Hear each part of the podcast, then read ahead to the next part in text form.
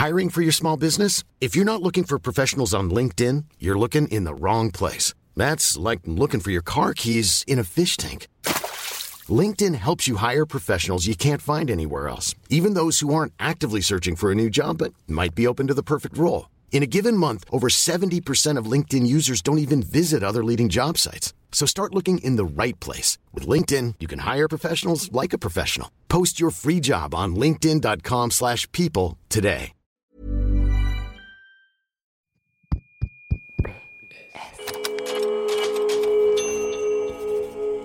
Postscriptum.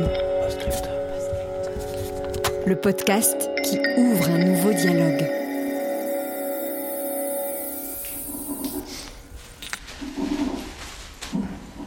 Allez-y, on prend l'air et on y va. Sage-femme.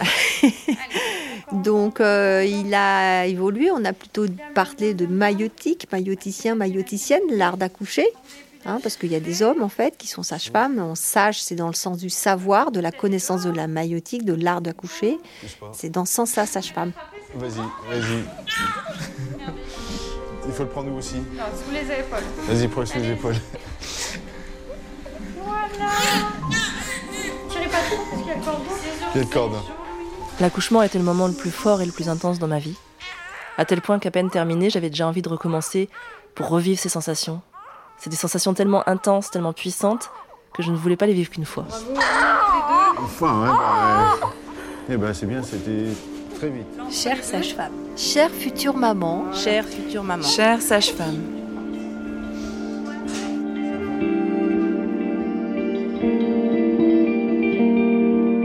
Ce sont des inconnus qui partagent un des moments les plus forts de notre vie.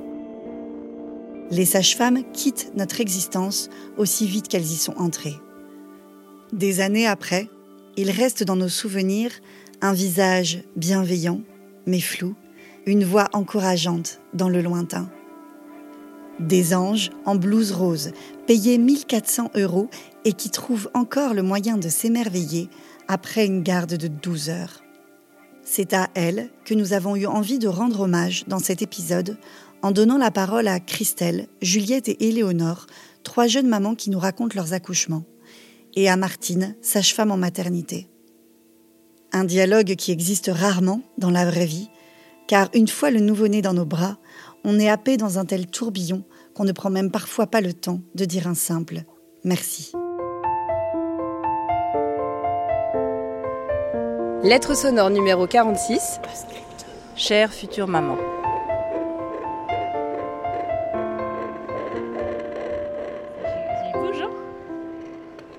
Moi c'est Juliette, j'ai 33 ans, je vis à Colombes et euh, j'ai accouché à Louis Maurier, l'hôpital de Colombes, il y a 5 ans, d'un petit garçon. Je, je suis tombée enceinte, j'avais 27 ans et c'était une surprise. Et on était trop heureux, en fait. En fait, on n'était absolument pas prêts et on l'avait pas du tout imaginé, on l'avait pas du tout euh, fantasmé. Et en fait, c'était juste incroyable. Ça faisait 9 ans qu'on vivait ensemble aussi. On s'est mis en couple et habité ensemble très tôt. J'ai appris que j'étais enceinte 5 jours euh, après avoir pris mon nouveau poste. J'ai voulu être honnête et l'annoncer en fait à un mois de grossesse. Et lorsque je l'ai annoncé, mon, boss m'a dit euh, Et j'imagine que vous allez le garder Je crois que c'est le truc le plus horrible qu'on m'ait dit. Et euh, il attendait une réponse, bien sûr. Et voilà, je lui ai dit, bah, je viens pas demander une autorisation, ça semble... personne, en plus, absolument personne sur Terre ne pourrait me dire, tu gardes ou tu gardes pas ton enfant, en fait. À partir de là, je me suis mis dans une bulle avec mon bébé en me disant juste, il y a que moi qui peux le protéger, en fait. Et m'ont renouvelé ma période d'essai en m'expliquant que, euh, bah, que je faisais du très bon travail, mais comme j'étais enceinte, euh, il fallait me renouveler ma période d'essai.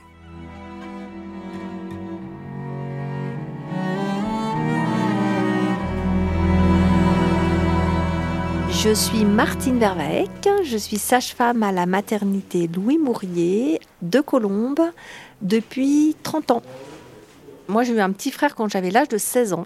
Et donc, j'ai découvert euh, un peu la femme enceinte à travers ma maman qui attendait donc mon petit frère.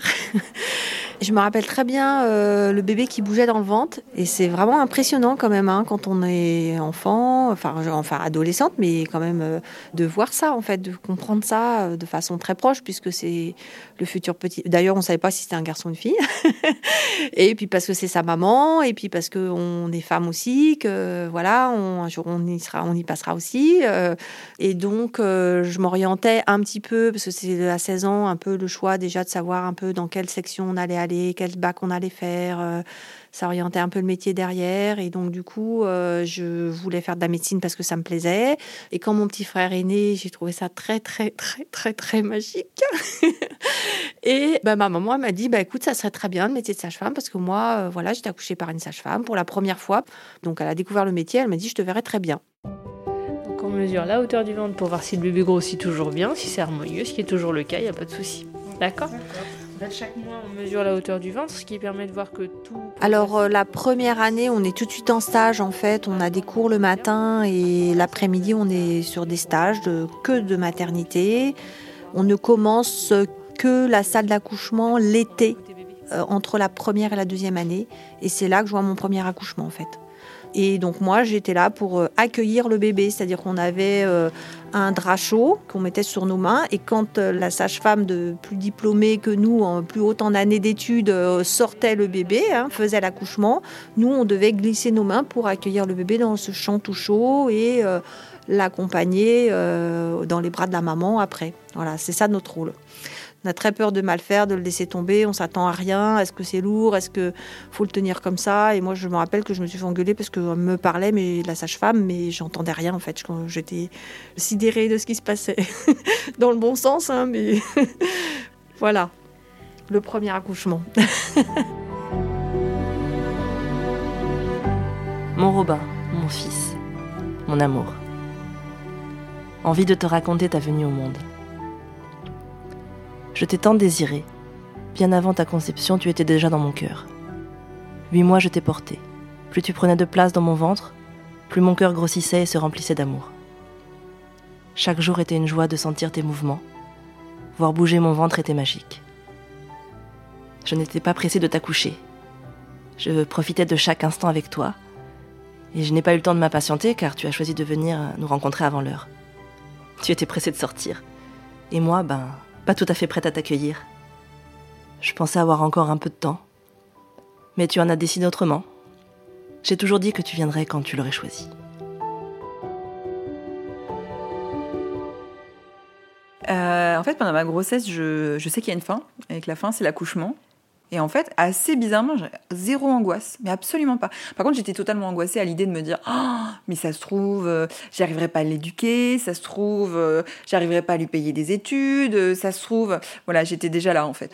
Je crois que c'est à 4 mois, on a un rendez-vous avec la sage-femme pour nous expliquer justement, bah, on la rencontre, et puis, bah, est-ce que vous avez un projet d'accouchement? Et je me rappelle assez clairement avec mon mari, on était face à elle sur un petit canapé, et on regardait, et moi je l'ai regardé, on s'est regardé tous les deux, et je fais moi, je n'ai pas de projet en fait. Je veux juste accoucher en fait. Juste qu'ils sortent et voilà. Et elle m'a dit non, mais plus particulièrement. Dans de bonnes conditions. et en fait, je comprenais absolument pas de quoi elle me parlait. Elle m'a dit non, mais parce que effectivement, après, elle me dit bah en fait, on peut accoucher dans une, je sais pas, dans une baignoire si c'est possible. On peut accoucher de façon euh, naturelle aussi, sans péridurale. Enfin bref, moi pour moi dans ma tête, tout était assez simple et clair. La péridurale existe, donc je vais la prendre. Et puis voilà. Donc j'avais aucune inquiétude. Et 15 jours avant le terme, euh, un matin, je me suis réveillée et, euh, j'ai perdu les os donc, euh, dans mon lit. Et je me souviens m'être levée et mon mari était déjà debout. Et je vais le voir et je lui dis ben, J'ai perdu les os, ça y est. Je vois qu'il commençait à s'affoler. Et en fait, la seule chose que j'ai dit, je lui ai dit Je crois que j'ai peur. Il m'a dit bah, C'est plus le moment. Je dis, il me dit C'est fini. Je dis Ouais, c'est vrai. Mais c'était terminé. J'avais pas d'angoisse au sujet de me dire si ça se passe mal, et si ceci, et si cela. Moi, j'avais une confiance aveugle en me disant à l'hôpital, il y a la péridurale, tout ça, ils savent faire. Puis voilà. Donc, je suis allée à l'hôpital. Et en fait, euh, donc j'ai fait le monitoring, toutes ces choses-là. Et en fait, euh, j'avais pas de contraction. Donc, euh, donc ils m'ont installé dans une chambre en me disant ben, bah, il va falloir marcher un peu dans l'hôpital, faites des tours, etc. Parce que ben, pour démarrer le travail, en fait ben, je connais l'hôpital très bien. J'ai fait des tours et des tours, monté des marches, etc. Et j'ai eu zéro contraction. Donc je suis restée euh, toute la première journée à l'hôpital à me balader, euh, tout en continuant à perdre les os. Donc euh, je crois que j'ai dit au revoir à ma dignité, parce que je me suis baladée dans l'hôpital avec une grosse couche quand même. Voilà.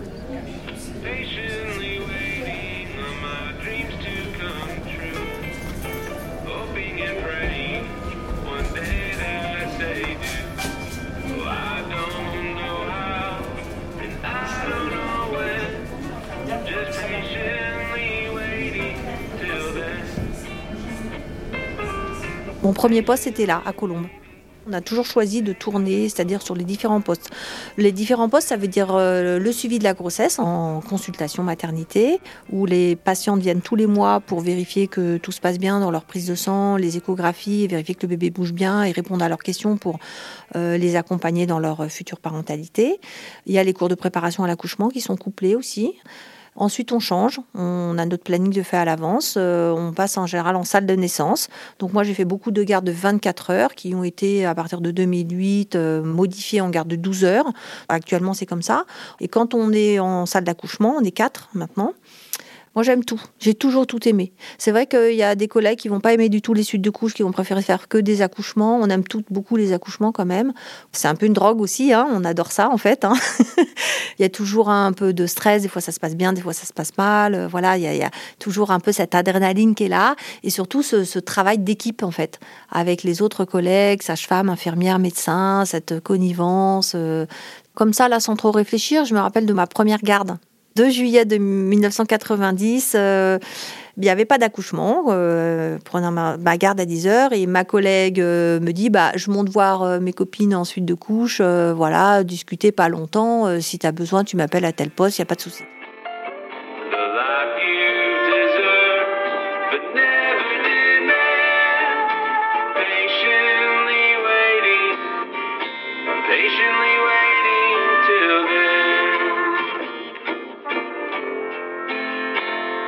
Il n'y avait rien en salle, c'était salle vide comme on dit. Elle a à peine tourné les talons qu'il y a une dame qui arrive, qui parle pas français, euh, grande multipart et qui accouche aux urgences. Euh, c'est-à-dire multipart qui a déjà accouché euh, plusieurs fois. Elle est arrivée, elle a poussé, elle a accouché. je savais rien, si elle était à terme, pas à terme, pas de dossier, voilà. Toute seule, j'ai fait l'accouchement dans le box des urgences. Voilà. C'était super. C'était la panique, mais en même temps, c'est super. Quand on commence une garde, on ne sait jamais comment ça va se passer.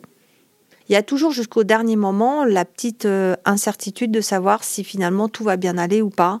Et ça peut vite se retourner une situation, même si tout est normal, même si jusqu'au bout on pense que ça va bien aller et que majoritairement ça se passe euh, simplement, il peut y avoir un retournement de situation. Donc on a, c'est ça un petit peu cette adrénaline, ce stress qu'on a et qui pimente aussi un peu les choses.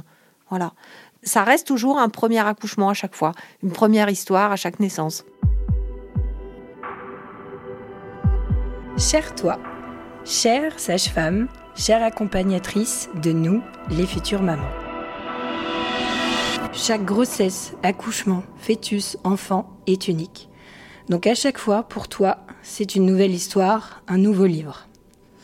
J'ai été accompagnée par différentes sages-femmes pendant mes deux grossesses durant l'accouchement, après l'accouchement et une fois à la maison. J'ai rencontré des femmes à l'écoute, disponibles, fortes et apaisantes. Des femmes qui ont su m'aider, m'expliquer, écouter mes joies et mes souffrances. Des femmes inconnues ont partagé les deux plus grands moments de ma vie avec douceur, patience et sans jugement aucun. Pour tout, je vous remercie. Je vous remercie d'avoir été là, d'être à nos côtés, de prendre les choses à bras le corps avec nous, nos maris et nos bébés.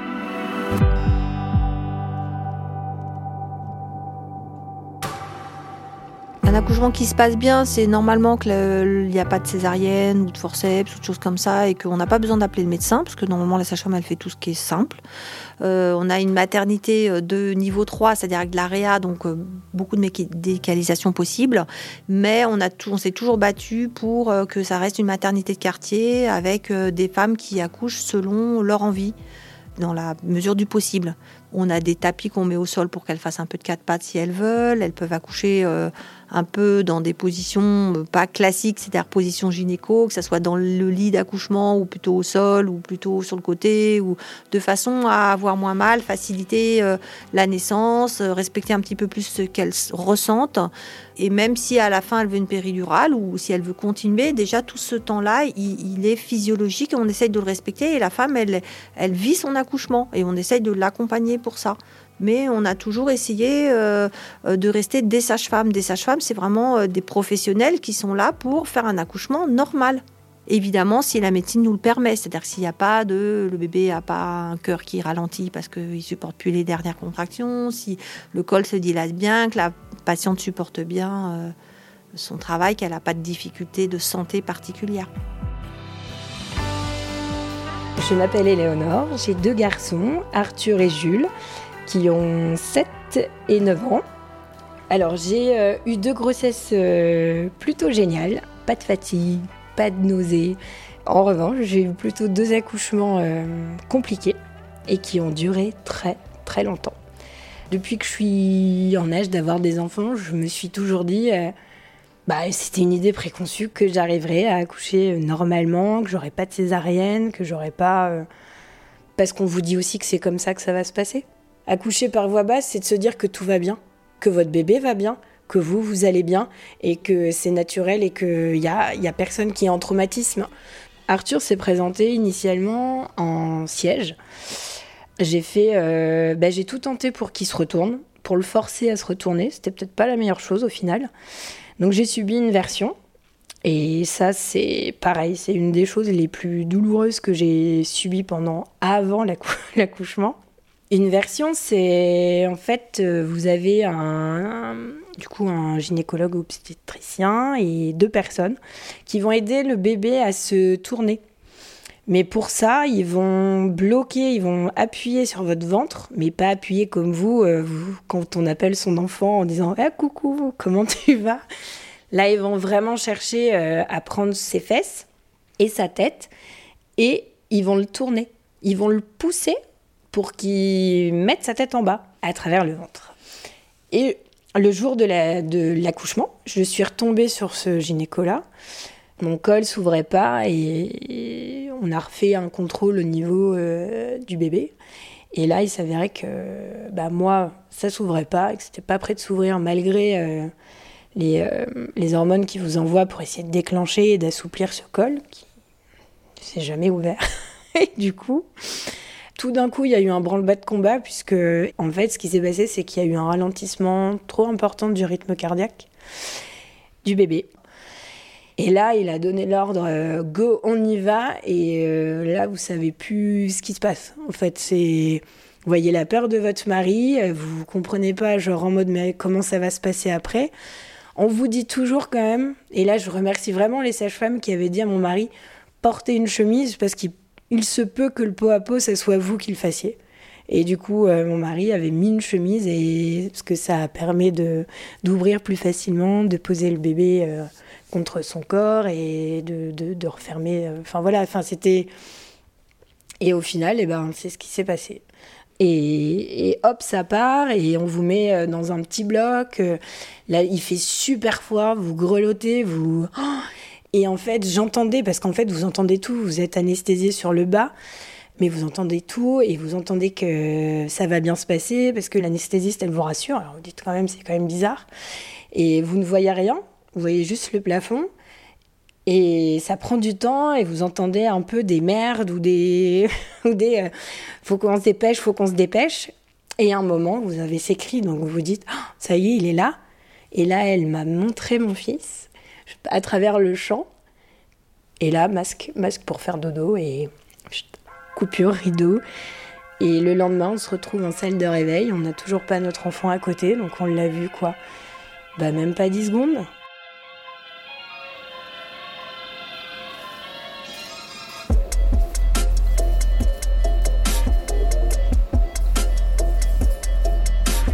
Alors c'est vrai qu'en obstétrique, il y a toujours potentiellement une urgence. C'est vrai que de temps en temps, d'une minute à l'autre, le bébé, son cœur peut ralentir et pas bien supporter le travail et qu'il faut aller, y aller au bloc, par exemple une césarienne en urgence. Ça, c'est quand même le pire. On essaie de l'expliquer quand même aux patientes pour euh, en cours de préparation, à la naissance, pour qu'elles aient quand même intégré un peu les choses, que c'est pas ce qui va le plus souvent se passer, mais que si ça leur arrive et que c'est pas de leur faute ni de la nôtre et qu'on va essayer de faire au mieux, mais que c'est quand même le plus stressant parce qu'elles n'ont pas leur mot à dire.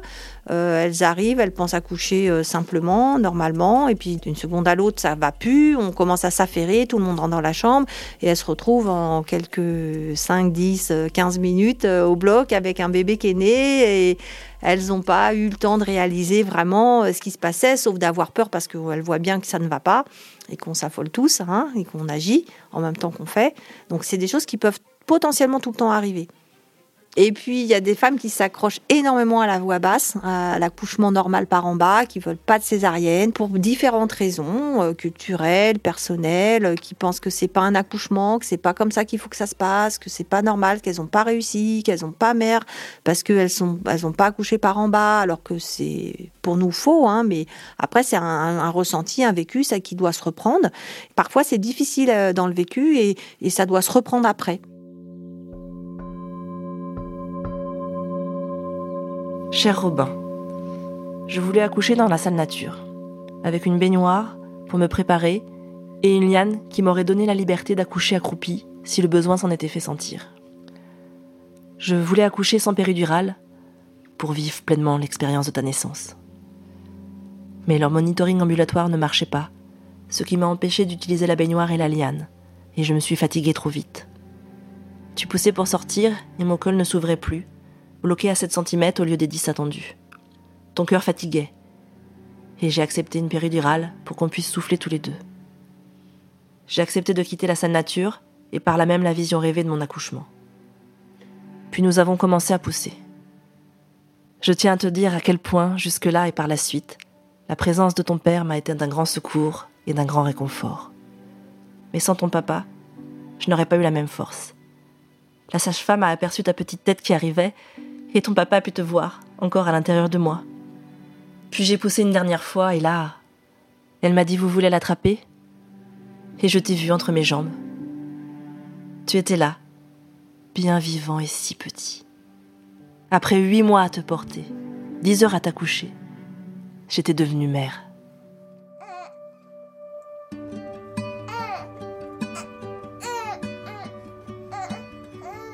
Une semaine que tu es sortie de mon ventre mais on ne se quitte pas.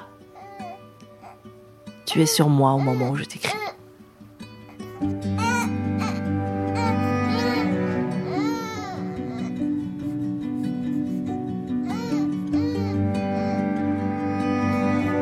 Pour illustrer un peu, effectivement, je, vois une patiente que j'ai suivie euh, qui a eu une, deuxième grossesse très compliquée parce qu'elle s'est retrouvée toute seule pour cette deuxième grossesse.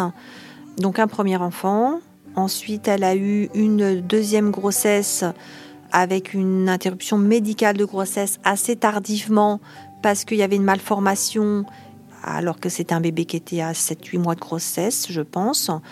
Un choix à faire, très très douloureux, très compliqué. Le couple a décidé de faire cette interruption qu'on leur proposait, hein, médicale, à un terme assez tardif. Je crois que ça a été très difficile pour le couple. Et euh, une fois qu'ils ont eu ce deuxième enfant, mais qui était en fait un troisième, le couple a explosé. Toute l'histoire du deuxième euh, bébé est ressortie et ça n'a pas pu être assez parlé, ça n'a pas pu être assez accompagné. Toute la grossesse, elle s'est retrouvée seule en fait. Elle, elle a eu, euh, elle a essayé de tenir, tenir, tenir et finalement elle a fini avec une, dépression. Elle était hospitalisée. Euh, et ça lui a fait beaucoup de bien parce qu'elle a pu enfin parler, craquer. Euh, elle a rebondi, elle est repartie sur cette troisième grossesse de façon plus saine après ce, craquage important. Nous, on l'a beaucoup accompagnée euh, pour ça. Et du coup, elle a accouché seule en fait. Et cette patiente, elle nous l'a beaucoup rendue en fait. Elle nous a dit que toute seule, elle n'aurait pas réussi son enfant, son couple, ce bébé, euh, le décès de l'autre. Euh, enfin, c'est tout ça, c'était trop en fait. Et il y avait un moment où il fallait que ça craque et en fait, on lui a permis de craquer et de passer à autre chose. Donc rien que cette histoire-là, on a été à plusieurs professionnels, la psychologue, la psychiatre aussi, Elle est sortie radieuse avec son bébé dans les bras. Donc ça, c'est un parcours magnifique. Euh, je pense qu'on l'a sauvée d'une certaine partie. Hein. Et l'enfant aussi. Des histoires comme ça, on en a plein. Des attentions tous les jours, des retours tous les jours. Euh, quand même, ce qui nous tient, c'est la patience, c'est qu'on sait qu'on est utile, c'est qu'on sait qu'on fait quelque chose de très important pour les gens, qui nous porte aussi et qui nous permet de supporter euh, toutes les difficultés, euh, de travailler à l'hôpital, de ne pas avoir de matériel, d'avoir des gardes compliquées, de ne pas avoir forcément de personnel, euh, toutes les difficultés qu'on entend qui sont réelles. Hein. On a fait, moi, dans ma carrière, des grèves tout le temps, tout le temps, pour revaloriser la profession, pour essayer d'améliorer nos conditions de travail. Et on, a, on a les patientes qui sont là. Et c'est pour ça que moi, j'ai toujours voulu rester dans les soins. J'ai, j'ai pas fait cadre, j'ai pas euh, suis pas sortie de l'hôpital. Euh, j'ai, j'ai essayé de rester toujours à l'hôpital parce que euh, on a toujours les patientes qui nous le rendent, en fait, et qui nous aident à continuer. Même quand c'est dur, même quand on est découragé, les patientes, elles sont là. On voit bien qu'elles ont besoin de nous et elles nous le disent. Donc voilà. c'est grâce à elle, en fait, qu'on trouve la force, hein, le, courage et la force de continuer. Après, le fait de faire que, quand on est en salle d'accouchement, de faire que ce côté émotionnel, l'accouchement et tout ça, c'est tellement d'émotions que des fois, on est content de rentrer chez soi et voilà, c'est fini, on vide, on est content, ça s'est bien passé, ça s'est mal passé, peu importe. On est quand même fatigué, épuisé, donc on est content aussi de rentrer. Comme la patiente, elle est contente de monter ensuite de couche. voilà, on vit les choses ensemble, on pousse avec les dames et tout. Hein.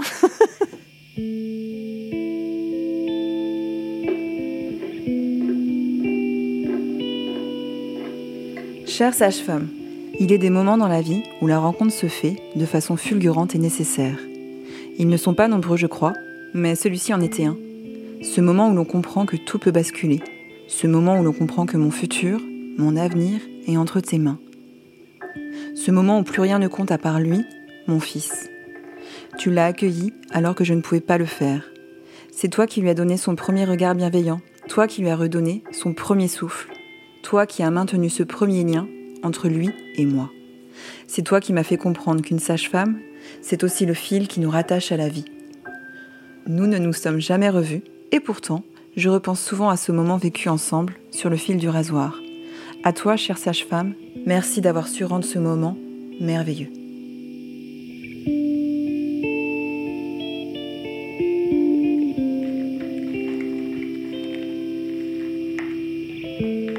Puis bah, le lendemain matin, en revanche, euh, à 10h, je suis descendue en salle de travail et, on, m'a donné de l'ocytocine. On m'a pas fait un déclenchement en fait, c'est de l'ocytocine, donc c'est l'hormone qui fait mûrir le, ce qu'on appelle, ils disent faire mûrir le col. Et le fait de faire mûrir le col pour qu'il s'ouvre un peu peut déclencher des contractions. Et c'est beaucoup moins violent qu'un euh, déclenchement euh, en intraveineuse directe. Et ça a fonctionné. Et donc là, j'ai eu des contractions. Ouais, ouais, ouais. La sage-femme s'est rendu compte que mon fils s'était retourné. C'est-à-dire qu'il avait toujours la tête vers le bas, mais pour le coup, son dos était contre mon dos. Et en fait, la position euh, physiologique pour accoucher, c'est quand il a son dos euh, en, haut, comme ça, pour sortir vers le ventre. Et donc là, voilà, il s'était retourné. Donc elle m'a dit, bah, c'est absolument pas grave, en fait. Va, l'interne va venir, parce qu'elle, elle n'a pas le droit de faire ça, mais l'interne va venir, et puis elle va remonter, en fait, mettre sa main dans l'intérieur de l'utérus, remonter le bébé, et puis le retourner dans le bon sens. Sauf que pour le coup, donc l'interne est arrivé, et au moment de faire ça, le retournement, j'ai tout le cordon ombilical qui est sorti de mon ventre. Et là, pour le coup, c'est une urgence absolue. En fait, c'est ce qui est assez incroyable, c'est de te dire déjà que tu dépends de ces gens qui sont autour de toi, et euh, on dépend d'eux et, euh, et, de leur savoir-faire. Et euh, heureusement, grand merci, ils savent très bien faire. Mais en plus de ça, c'est que tu comprends à, quel point en fait la vie elle bascule en deux secondes en fait. C'est que tu as un accouchement parfait et d'un seul coup ça vrille en deux secondes. C'est pour ça que ça a été, ça a été le branle-bas de combat en fait. Et donc, bah voilà, forcément, j'ai tout de suite compris qu'il y avait un problème. Et euh, j'ai vu l'interne, en fait. Et d'un seul coup, elle avait la chair de poule partout, les pupilles qui se sont dilatées. Enfin, c'était incroyable. Et, en plus, je dis, bah, il y a un problème non, non, non, non. Puis elle disait code 6, code 6. Et j'ai dit, ben non, mais il y a un problème. Enfin, je vois bien qu'il y a un problème. Et donc euh, là, d'un seul coup, en fait, j'ai eu 9 personnes, je sais pas, au moins 9 personnes autour de moi. On a commencé à me brancher partout, etc. Ils attendaient donc la, chef de service qui devait venir pour le coup, pour euh, ben, venir m'opérer et faire faire la césarienne. Et donc, euh, et donc là, c'était assez compliqué parce que d'un seul coup, en fait, on se dit juste, mais il y a deux secondes, on rigolait en fait, et tout allait super bien. Et donc là, qu'est-ce qui c'est pourquoi en fait? Et donc là, elle m'explique qu'elle a la main en fait euh, sur la tête de mon fils et que si elle enlève la main, bah, il meurt. Parce que euh, sa tête elle viendra écraser le cordon ombilical. Et donc euh, c'est fini. Contre mon col de l'utérus. Donc c'est très difficile parce que déjà j'étais prête à accoucher, parce que j'étais à 10 cm. Donc on me disait, bah faut surtout pas pousser. Donc ça quand même, c'est- c'est plutôt compliqué. Et puis de se dire, mais en fait c'est mon propre corps mécaniquement qui pourrait tuer. Enfin en fait il y a un truc assez horrible. Et en fait j'ai tenu. Et euh, ils m'ont fait traverser toutes les salles, enfin le couloir de la salle de naissance pour aller en salle d'opération. Et à un moment, il a fallu changer de main, c'est-à-dire que l'interne, elle devait enlever sa main et que ce soit une sage-femme qui passe euh, sa main. Et en fait, euh, bon, bah, ça s'est fait. Et la sage-femme, la pauvre, quoi, je lui ai dit que si elle se loupait, mais je la hanterais toute sa vie. Je, je lui ai dit des horreurs. Mais la pauvre, maintenant que j'y pense. Mais en fait, euh, c'était horrible, quoi, de se dire que la vie de mon fils, elle est entre ses mains, quoi. Je la connais pas, quoi. Quand même, quoi. Et en fait, euh, évidemment, bah, ça s'est bien passé. Puis après, on est arrivé en salle. Et en salle, en fait, euh, j'ai commencé à partir parce qu'ils m'ont injecté de la morphine. Et voilà, et mon fils, bah, ils ont ouvert directement. Et Tim est sorti. Et il n'a pas pleuré ni rien. Bah, pendant les cinq minutes de réanimation qu'il a eu. Et en fait, c'est là ma sage-femme euh, qui s'occupait de moi tout du long m'a dit, ben, elle, a fait, elle est revenue me voir après en me disant, il respire. Et en fait, je sentais qu'il y a un truc qui allait pas, en fait. Enfin, pourquoi il n'était pas là, pourquoi il n'a pas pleuré, pourquoi ceci? Et en fait, dans la tête, ça va à 200 000 en fait. Et là, elle revient et elle me dit, euh, elle me dit, votre fils va bien. Et là, je lui dis, je vous crois pas en fait. Vous me dites ça parce que vous savez très bien que s'il lui arrive un truc, si s'il venait pas là, en fait, vous savez que je me laisse mourir. Je fais, réveillez pas, ça sert à rien. Et en fait, c'est assez incroyable parce que dans sa tête, en fait, à ce moment précis, tu sais que c'est possible en fait. Tu sais que vraiment, tu vas, tu, fermes les yeux et c'est fini. Et pour rien au monde, je serais revenue en fait. On peut pas imaginer ce que c'est que un- une seule seconde se dire, je, je perds mon enfant en fait tu donnerais tout, absolument tout, ta vie, clairement, pour que lui vive. Ou s'il devait partir, en fait, je serais partie avec pour pas qu'il soit seul. Et, euh, et pour le coup, ils ont senti. Et donc, en fait, ils ont autorisé un truc qui était absolument pas possible. Normalement, c'est que mon mari est entré en jean basket euh, dans euh, la salle d'opération avec mon fils. Et euh, c'était incroyable. c'était vraiment un moment incroyable parce que, parce que pour le coup, ben, j'y étais arrivée, en fait. Et en fait, à partir de ce moment-là, ouais, tu te dis, bah, c'est bon, en fait. Je me suis dit, je suis capable. Et la, la sage-femme, ma sage-femme, qui m'a accompagnée du début à la fin, il m'a même resté plus longtemps, en fait, pour rester avec Tim, s'en occuper jusqu'au bout. Et elle est même revenue me voir le lendemain. On s'est revus plusieurs fois, en fait, tout au long de mon séjour à l'hôpital. Donc, euh, il y a vraiment eu un lien qui s'est créé. euh, et donc, en fait, on est rentré à la maison avec mon mari. euh, clairement, la seule chose qu'on s'est dit, c'est dès qu'on l'entendait pleurer, on se disait, putain, il pleure. Mais c'est trop bien.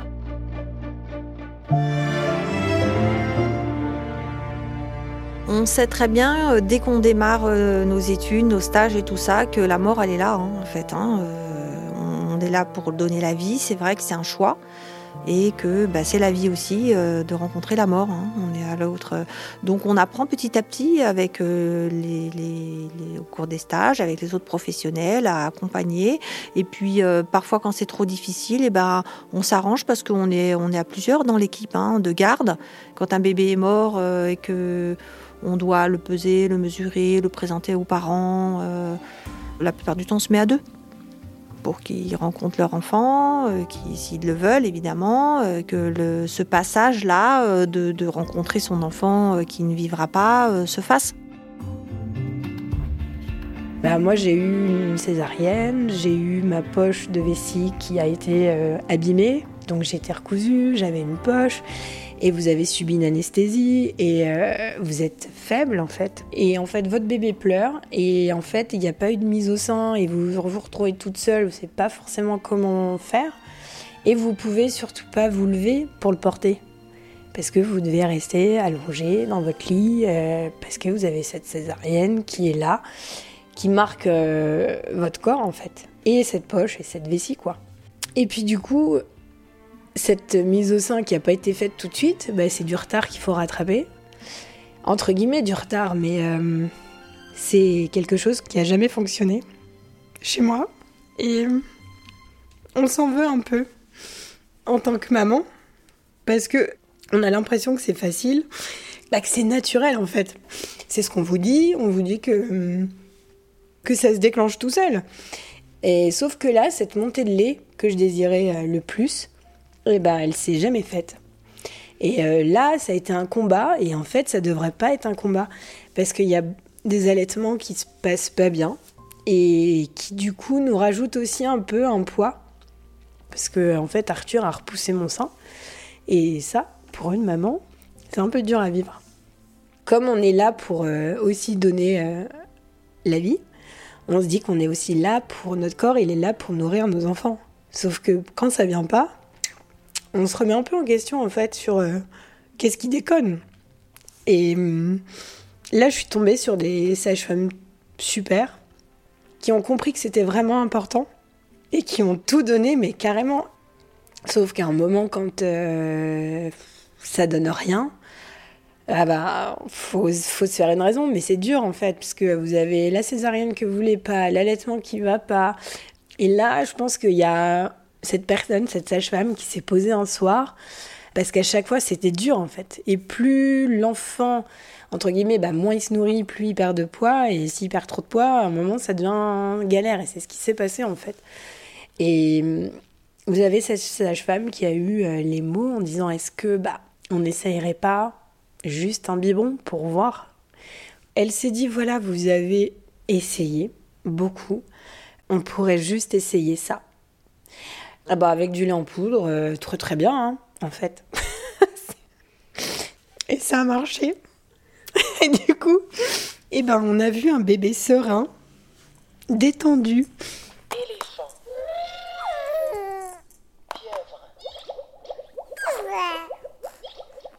À l'époque, euh, on commençait déjà à remettre l'allaitement au cœur de la maternité, au cœur de, de ce pourquoi, comme je l'ai dit, on est faite, pour donner euh, la vie et pour donner à manger. Et ben, il y a 9 ans déjà pour Arthur.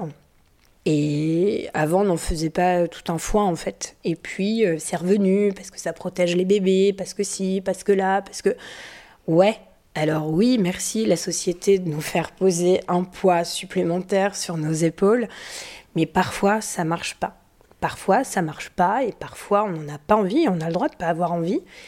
Tout ça, tout ça, euh, en cumulé, euh, ça a été un peu dur à, à digérer quoi, pour le premier accouchement.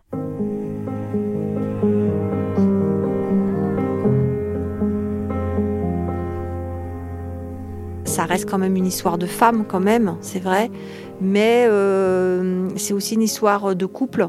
Et euh, le, père, il a beaucoup de place et petit à petit, euh, au fur et à mesure de mes années d'exercice, je me suis rendu compte beaucoup de l'importance du père, que lui, il a beaucoup, beaucoup besoin d'être accompagné et qu'il ne l'est pas.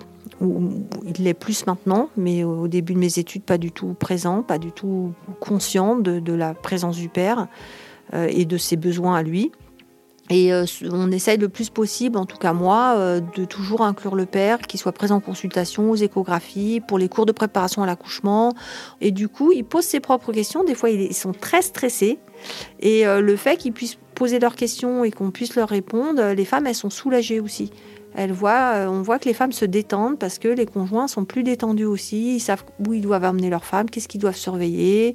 Parce que des fois, ils leur demandent Mais t'es sûre? T'as demandé tu vas savoir qu'il y a des contractions. Euh, parce que les femmes, intuitivement, elles sentent que c'est grave ou pas grave, que c'est une petite contraction, même si elles en ont jamais eu, que c'est bon ou pas bon. Et... Mais eux, des fois, ils doutent.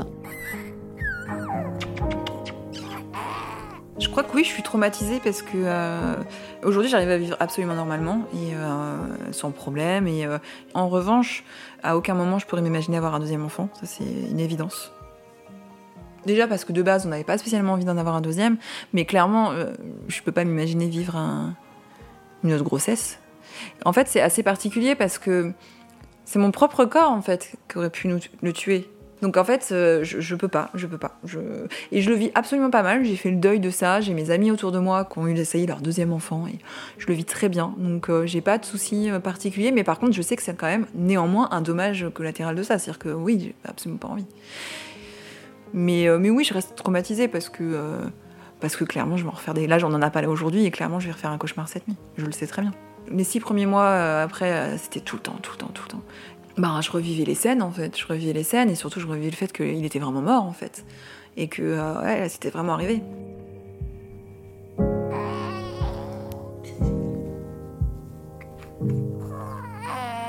Pour le deuxième, à part que ça a été long, et, ben, et que voilà, j'ai beaucoup souffert après parce que j'ai eu une déchirure euh, assez importante. c'est dur, quoi. On fait subir. Enfin, c'est votre corps qui subit ça. C'est vous, mais c'est votre. euh, c'est gravé dans votre corps, c'est gravé dans votre mémoire euh, ad vitam, en fait. Alors, vous, on occulte euh, plein de choses parce que, effectivement, et ça, on ne nous le dit pas assez, c'est que chaque femme a une force mentale qui est quand même juste dingue. C'est vous qui donnez la vie. Mais c'est aussi vous qui souffrez, c'est aussi vous qui pleurez, c'est aussi vous qui rigolez de douleur parce que des fois la douleur ça fait mal mais on en rigole. Mais c'est vraiment un tourbillon qui vous change pas complètement mais qui pourrait euh, vous, vous faire devenir une super maman, une super femme parce que de tout ce que vous avez subi, eh ben vous- on est juste exceptionnel quoi. Mais c'est pas toujours ce beau jour paillette. Alors le, ce beau jour paillette, il est parce que vous voyez votre bébé qui est dans vos bras et qui, quand vous avez la chance d'avoir votre bébé, parce qu'il y a aussi des mamans qui, effectivement, c'est pas le plus beau jour de leur vie.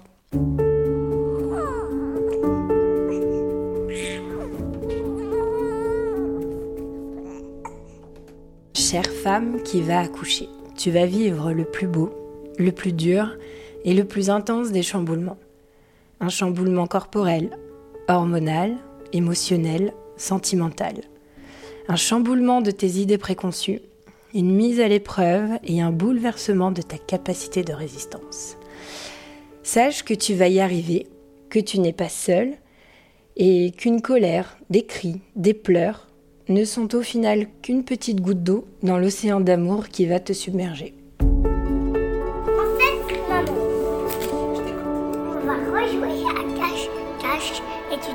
Caches quelque part où tu préfères. Coucou J'ai entendu ta voix. Je m'étais bien cachée. Vous venez d'écouter une lettre sonore de Postscriptum, le podcast qui propose d'ouvrir un nouveau dialogue.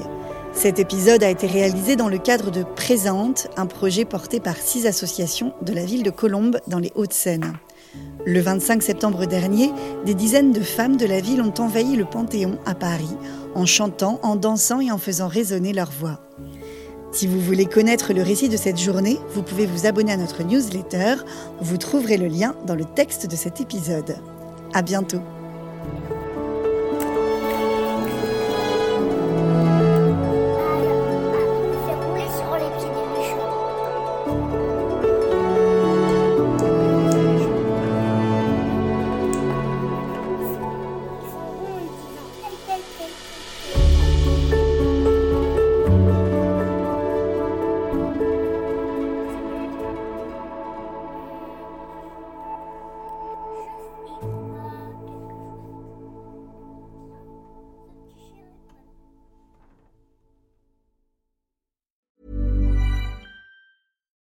When you make decisions for your company, you look for the no brainers. And if you have a lot of mailing to do, stamps.com is the ultimate no brainer. It streamlines your processes to make your business more efficient, which makes you less busy.